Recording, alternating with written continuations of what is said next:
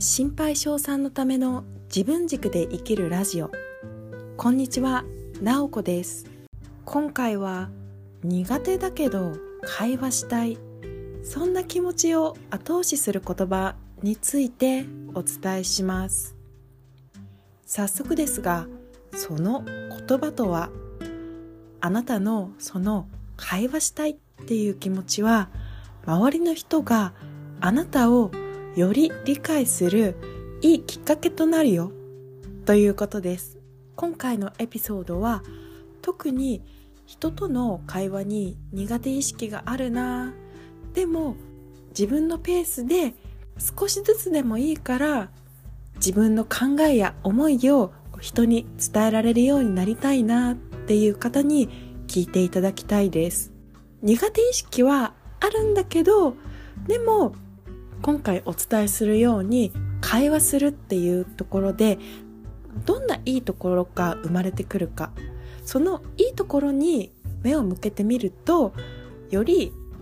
肩の荷を下ろして会話ができるようになるのではないかなというふうに思います。私も人との会話には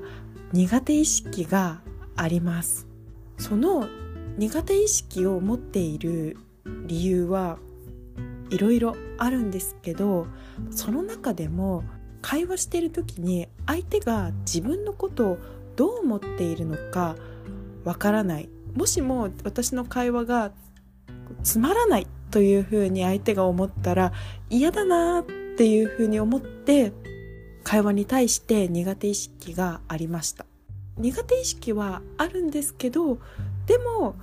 人と会話して自分のことをちょっと知ってほしいなという気持ちもありました。私のことを知ってほしいちょっと会話したいけどでも苦手どう思われてるかわからないつまらないって思われたら嫌だなっていうような気持ちが頭の中でループする感じですね。もうぐるぐるぐるぐるしてしまって結局会話しないっていうこともありました。そんな私も会話に対して苦手意識があったんですけどでも会話したいなっていう気持ちがある。そんな時にこの今回ご紹介している言葉で会話したいっていう気持ちが周りの人相手が自分をより理解するいいきっかけとなるというふうに考えてみます。自分が無理して話した方がいいとか話したくないけど話さなきゃいけないとかそういうふうなことを言っているのではなくてその会話したいっていう気持ちが少しでもあるのであればそこのその気持ちを大切にしていこうっていうような意味合いです。会話した後に私はああこんなこと言っちゃったけどいいかなよかったのかなとかあああんなこと言わなければよかったかなとかいろいろ自分一人で反省会をしたり後悔したりすることがよくありました。会話に対して苦手意識があるからこそそういうことをしてたのかなっていうふうに思います。会話した後に後悔してしまった時に今回ご紹介している言葉を思い浮かべてみると自分は後悔してしまったけどでも相手は私が話したことによって私がどういうことを考えているのかっていうことを知ることができたっていうことで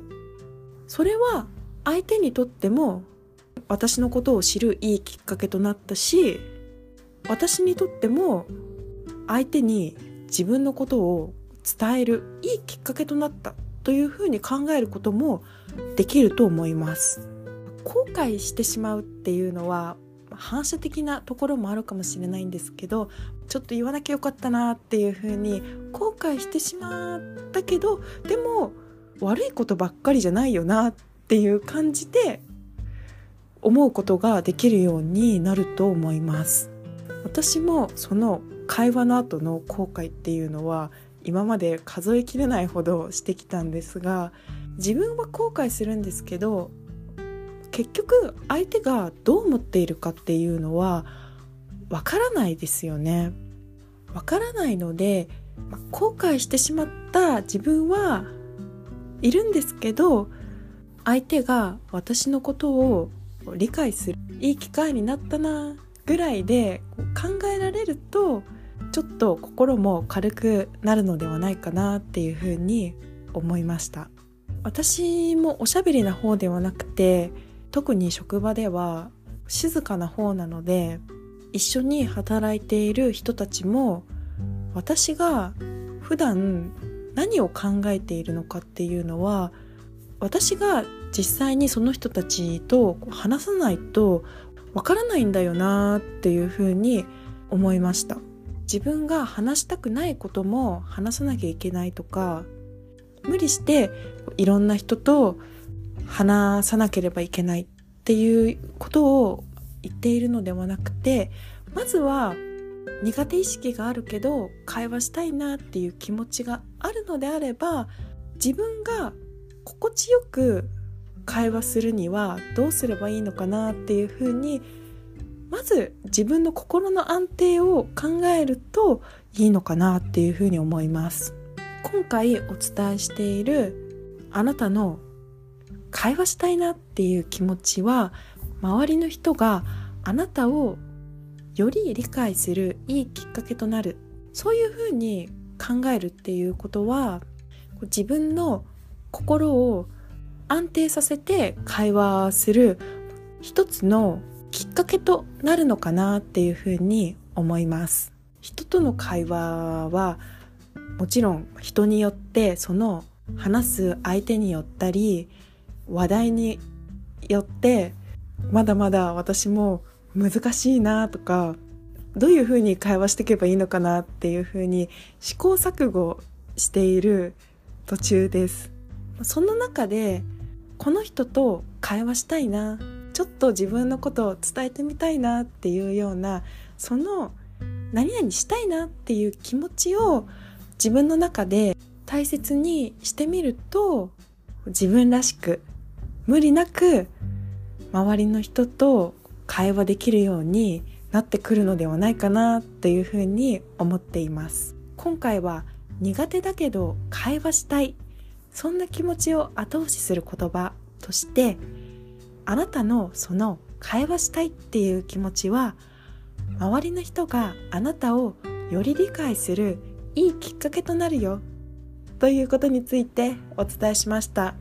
今回も最後まで聞いていただきありがとうございました。最後に1点私直子への質問やエピソードのリクエストがありましたらプロフィール欄やエピソードの概要欄にある質問フォームよりぜひお送りください。私がお力になれそうなことでしたらポッドキャスト内でお答えしたいと思います。いつもお聞きくださり本当にありがとうございます。